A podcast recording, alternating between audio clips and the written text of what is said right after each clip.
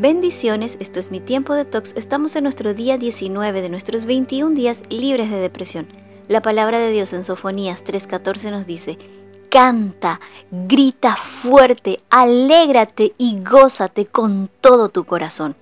Muchos estudios han demostrado que la risa tiene una influencia directa en cómo nos sentimos y en la actitud que tomamos para afrontar las dificultades. Si estamos deprimidos, es más probable que sumemos más sentimientos tristes y angustiantes que emociones agradables.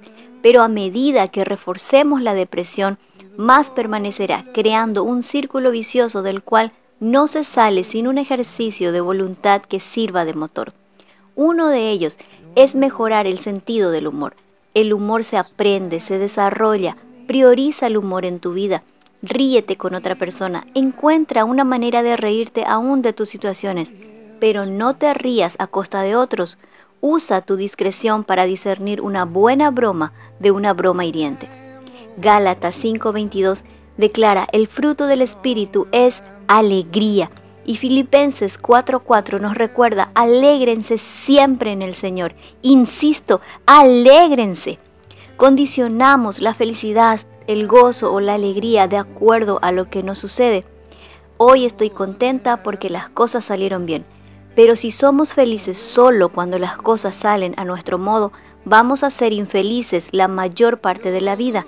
El gozo es una actitud, una elección es lo que hace que disfrutemos de la vida sin importar las circunstancias. Un valor muy importante para mantener el gozo, la alegría y la risa es la esperanza.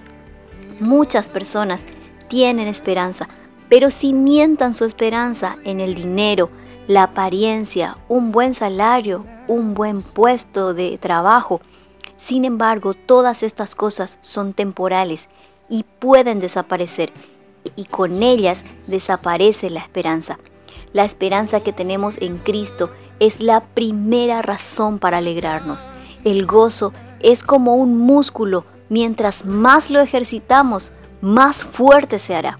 Salmo 149.4 dice, el Señor es feliz con su pueblo, Él se goza y se ríe por ti. Sofonías 3.17 dice que el Señor demuestra su alegría, que festeja festeja por tu vida con cantos alegres como se celebra un día de fiesta.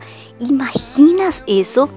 El Dios viviente, omnipotente, que está sentado en su trono, se ríe, canta y celebra tu vida. Visualiza en tus pensamientos esa escena y permite que el Espíritu Santo te llene de gozo y de alegría.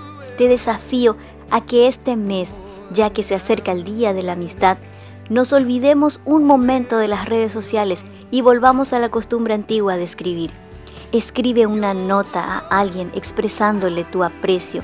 Escribe a esa persona lo que representa para ti y agradece un acto bueno que tuvo para contigo. El gozo viene cuando dejamos de concentrarnos en nosotros mismos para ayudar a otros y agradecer a los que nos bendicen con sus vidas. Escribe tu gratitud del día y recuerda la palabra de Dios en el Salmos 22, 26. Los que buscan al Señor de gozo constante tendrán lleno el corazón.